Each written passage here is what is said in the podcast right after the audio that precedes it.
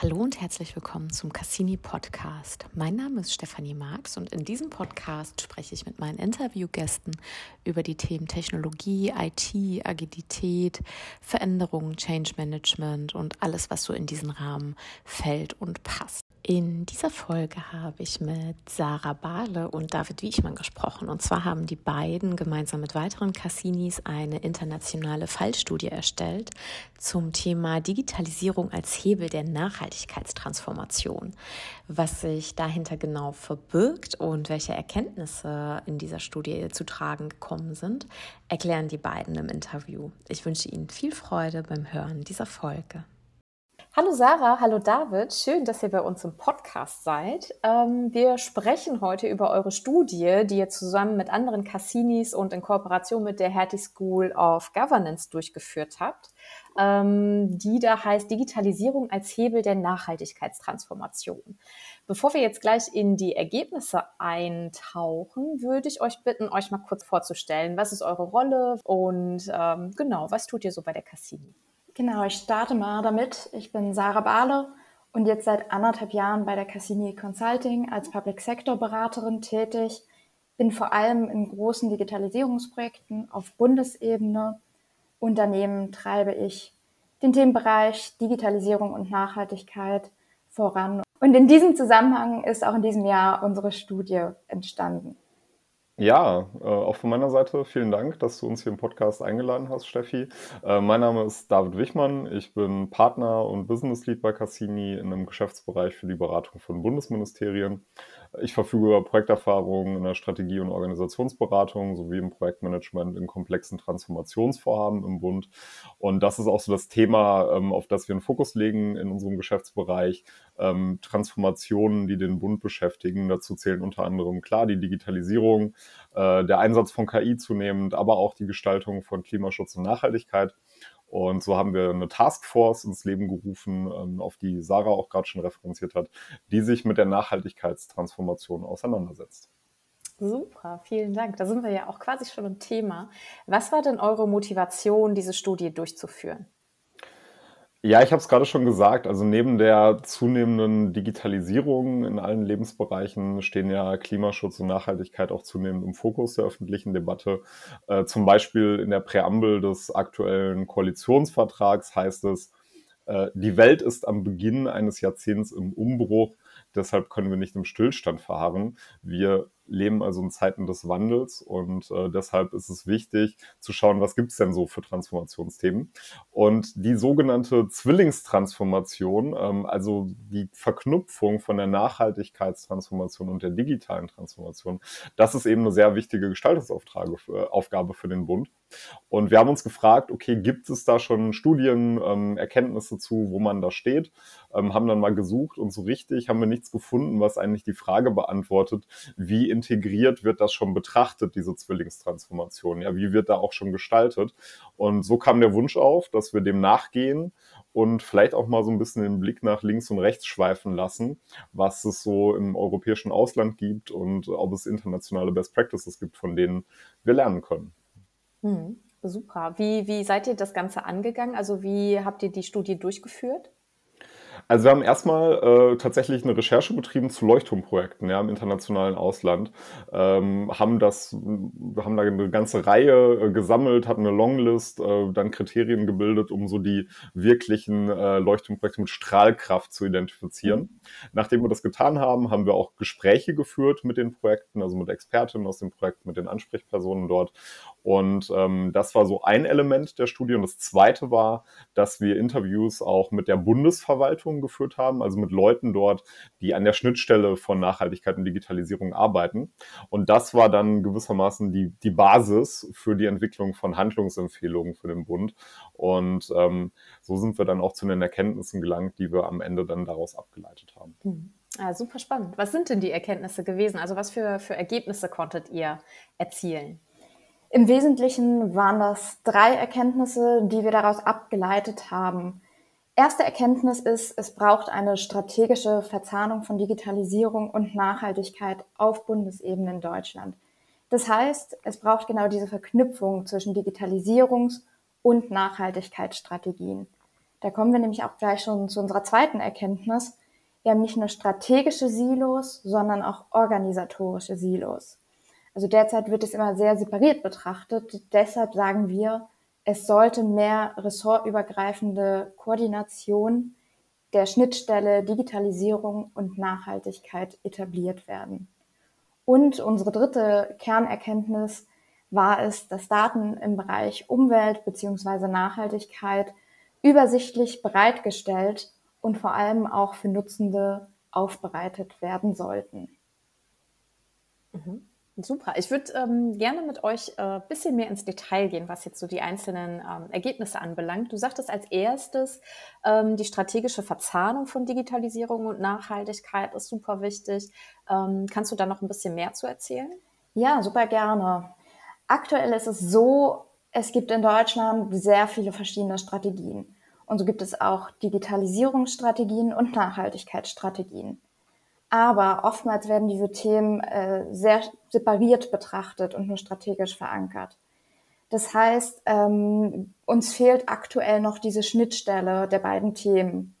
Ein erster Versuch, die zu verzahnen, ist schon mit der umweltpolitischen Digitalagenda vom Bundesministerium für Umwelt, Naturschutz, nukleare Sicherheit und Verbraucherschutz geschehen.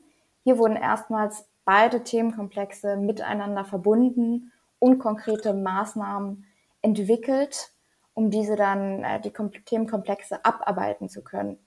Allerdings haben wir sowohl in der Recherche als auch in den Interviews mit der Bundesverwaltung feststellen müssen, dass diese Maßnahmen nicht konsequent verfolgt werden und es an einer transparenten Kommunikation mangelt. Also wo stehen die Maßnahmen aktuell? Das ist von außen nicht so gut einsehbar. Und ähm, da hat sich dann ein Blick nach Großbritannien gelohnt. Dort hat nämlich das britische Verteidigungsministerium in seiner Strategie für nachhaltige digitale Technologien und Dienste gezeigt, wie es gelingen kann, Nachhaltigkeit und Digitalisierung integriert zu betrachten. Und in dieser Strategie äh, wurden konkrete Ziele und Verantwortlichkeiten festgelegt, wie man jetzt Digitalisierung und Nachhaltigkeit zusammen angehen möchte. Auch ganz spannend, warum genau das Verteidigungsministerium diese Strategie entwickelt hat. In Großbritannien ist das Verteidigungsministerium nämlich für 40 Prozent der Emissionen in der Verwaltung verantwortlich. Also hier besteht einfach ein sehr großes Potenzial, ähm, Emissionen einzusparen. Und äh, das Ganze wurde dann auch mit finanziellen und personellen Ressourcen hinterlegt, so dass man sofort tätig werden konnte. Ähm, und das Controlling ist auch sehr interessant, weil das nämlich wirklich so zur Chefsache gemacht worden ist. Dort ist der CIO für das Messen und Steuern des Erfolgs der Maßnahmen verantwortlich. Und genau das sehen wir auch als eine Empfehlung für Deutschland, nämlich dass es eine verknüpfende und verbindliche Strategie geben muss mit konkreten Zielen, Maßnahmen und Verantwortlichkeiten, wie auch in Großbritannien. Und das Ganze muss möglichst hoch verankert werden, denn nur dann kann unserer Meinung nach der Erfolg sichergestellt werden. Und ähm, was man auch nicht vergessen sollte, was wir jetzt auch bei der umweltpolitischen Digitalagenda gesehen haben, es braucht ein konsequentes und vor allem auch transparentes Umsetzungscontrolling. Und das haben wir auch gut in Großbritannien beobachten können. Super, danke schön. Ähm, den zweiten Punkt, den du nanntest, äh, war das Thema äh, das Bestehen von Silos. Also wie kann man organisatorische Silos auch aufbrechen, ähm, damit die Zusammenarbeit besser funktioniert. Was habt ihr da genau herausgefunden oder was sind da die genauen Ergebnisse? Genau, wenn wir uns jetzt mal die Themen Digitalisierung und Nachhaltigkeit in der derzeitigen Bundesverwaltung anschauen, dann stellen wir fest, ist, die Themen liegen einfach über verschiedene Ressorts verteilt. Das ist einmal das BMWK, das Bundesministerium für Wirtschaft und Klimaschutz, man ja auch schon vom Namen hört, Klimaschutz ist hier angesiedelt. Dann das BMDV, das Bundesministerium für Digitales und Verkehr, mit dem Fokus auf die Digitalpolitik. Und zuletzt das von uns auch schon angesprochene BMOV, Bundesministerium für Umwelt, Naturschutz, nukleare Sicherheit und Verbraucherschutz. Wir sehen also, viele Ministerien bearbeiten genau diese Schnittstelle. Und deshalb ist es aus unserer Sicht unabdingbar, dass diese Ministerien ressortübergreifend zusammenarbeiten sollten und kommunizieren sollten. Aktuell fehlt es aber genau an diesem operativen, interministeriellen Arbeitsmodus mit irgendwie etablierten Gremien oder Abstimmungsmechanismen, seien es regelmäßige Runden. Ähm, das ist halt noch nicht offiziell etabliert worden. Wir haben in Austauschen herausfinden können, dass das derzeit sehr viel auf Eigeninitiative funktioniert. Also es, es gibt äh, durchaus den Willen, gemeinsam an Themen zu arbeiten, aber das ist eben noch nicht so institutionalisiert worden. Was sicher auch damit zusammenhängt, dass in dieser Legislaturperiode der Zuschnitt einiger Ressorts angepasst worden ist, dadurch neue Referate entstanden sind, die gerade zu Beginn noch nicht alle Stellen besetzt hatten. Also auch da haben wir eine gewisse Herausforderung während unserer Studienrecherche feststellen können. Und auch hier schauen wir wieder nach Großbritannien. Dort gibt es nämlich das sogenannte STAR-Team. Das ist kurz für Sustainable Technology Advice and Reporting. Und genau dieses Team schafft in der gesamten ähm, Verwaltung in Großbritannien ein Bewusstsein dafür, wie relevant es ist, die Klimaziele zu erreichen.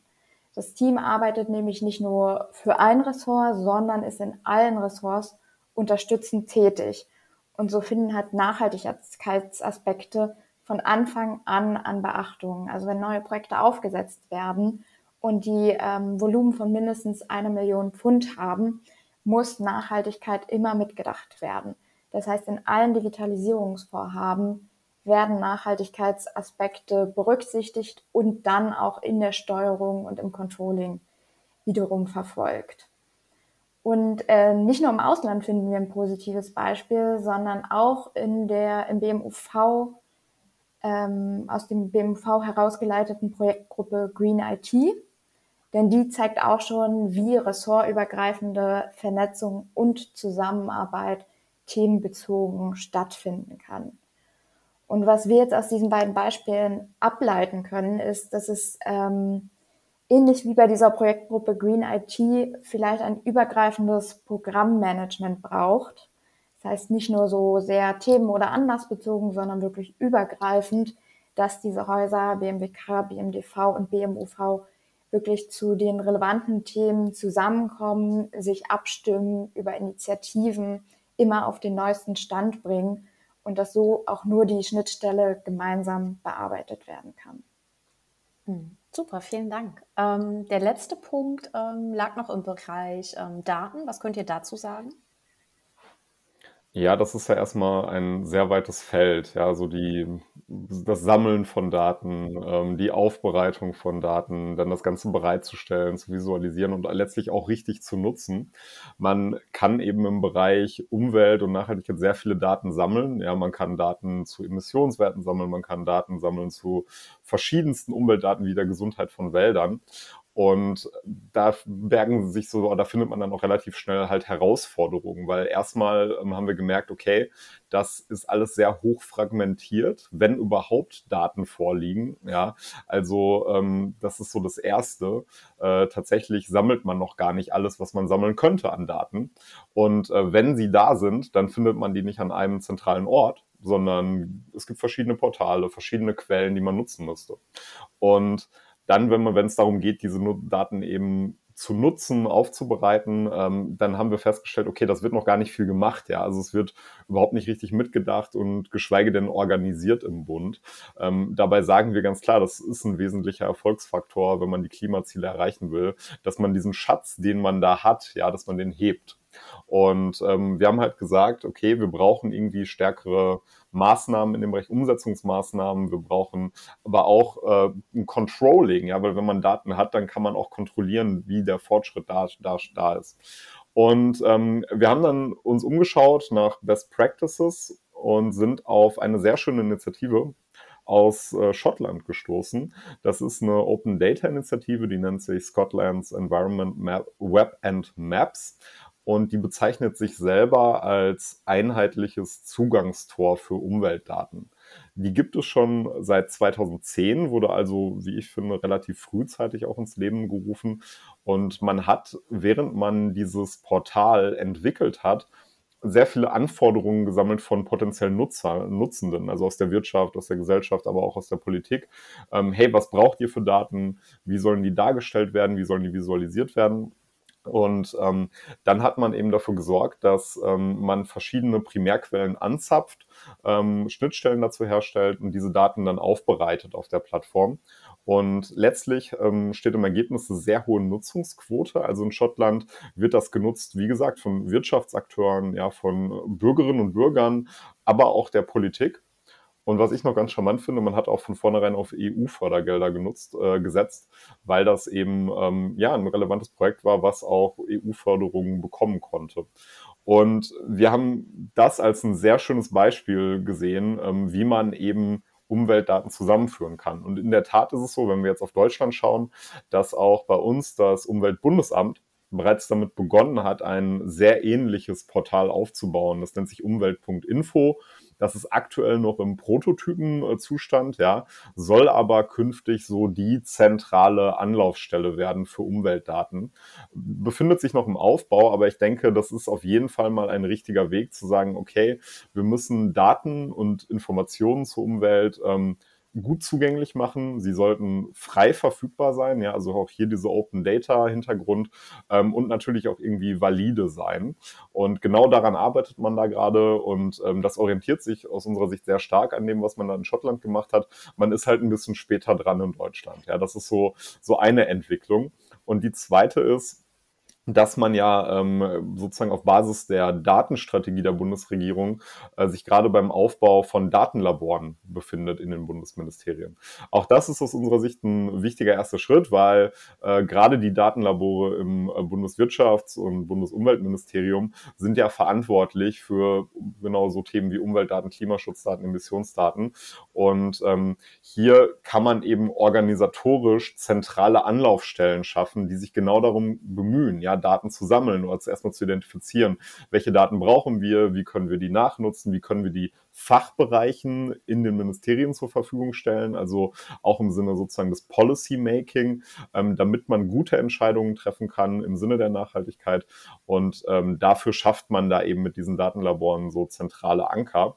Äh, aus unserer Sicht aber auch wichtig, und Sarah hatte das angesprochen, dieses Thema so ressortübergreifende Zusammenarbeit, äh, die werden halt gerade separiert aufgebaut und es wäre durchaus sinnvoll, hier frühzeitig sich auch zu überlegen, okay, wie kriegt man die Arbeit der Datenlabore vielleicht auch integriert, wie können die zusammenarbeiten, ähm, wie können die auch gemeinsam überlegen, dass sie die Datenquellen anzapfen und auch gemeinsam aufbereiten, weil am Ende des Tages ist es eine Bundesregierung, ähm, die sich um Klimaschutz bemüht und es sind nicht immer nur einzelne Behörden. Das wäre aus unserer Sicht hier sehr wichtig. Und äh, ja, dementsprechend äh, Daten sind ein wichtiges Thema für ähm, Nachhaltigkeit. Und hier wird noch nicht genug gemacht, aber man ist so auf dem, und man hat sich auf den Weg gemacht in Deutschland, so würde ich es mal bezeichnen. Das ist doch schon mal gut. Ja, super spannende ähm, Ergebnisse und äh, wichtiges Thema insgesamt. Ich würde mit euch gerne noch mal einen kleinen Ausblick wagen. Also zum einen habt ihr ja hier und da schon mal gesagt, gerade bei uns in Deutschland gibt es auch schon so erste Ansätze, ähm, da äh, nach Lösungen zu suchen und Lösungen umzusetzen. Generell habt ihr aber auch super viele Lösungsansätze geliefert.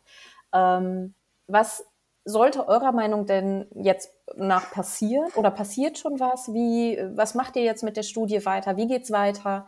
Habt ihr da schon einen Plan? Wir haben die Studie jetzt im vergangenen Dreivierteljahr vielfältig nachgenutzt, waren auf diversen Veranstaltungen vertreten, wie zum Beispiel beim Zukunftskongress.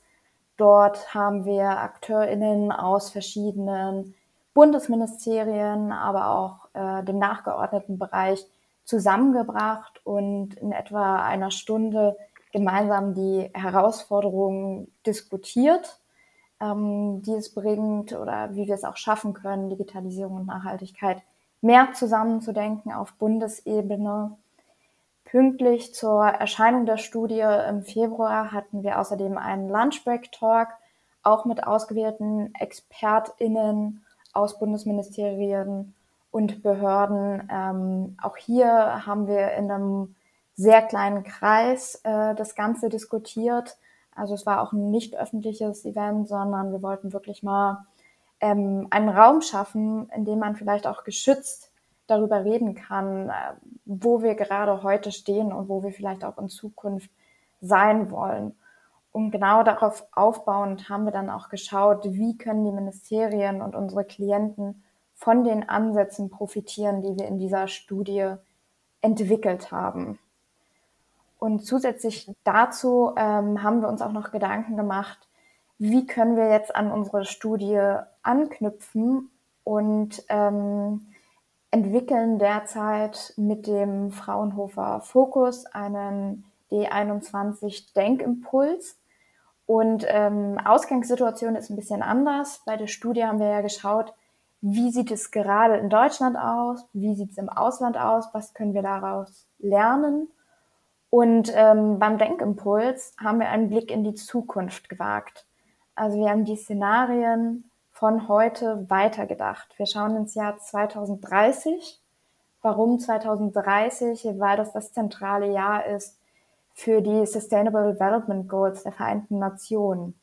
Und genau deshalb haben wir da hingeschaut und ähm, mit Personas so verschiedene Zukunftsszenarien in unterschiedlichen Bereichen aufgebaut. Und auch hierzu ist es geplant, dass wir wieder Veranstaltungen organisieren, ähm, wir werden das Ganze veröffentlichen und freuen uns dann auch einfach auf Impulse von Personen, die hier gerade diesen Podcast hören und sind sehr gespannt, was da so zurückkommt.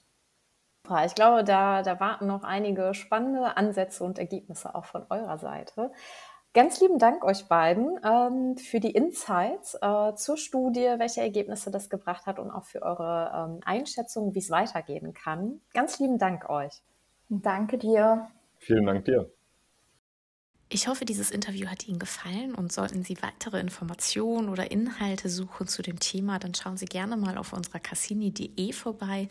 Unter dem Navigationspunkt Inspire haben wir einen Blog, wo Sie noch weitere Inhalte wie Artikel, Whitepaper, Interviews oder aber auch andere Podcasts finden.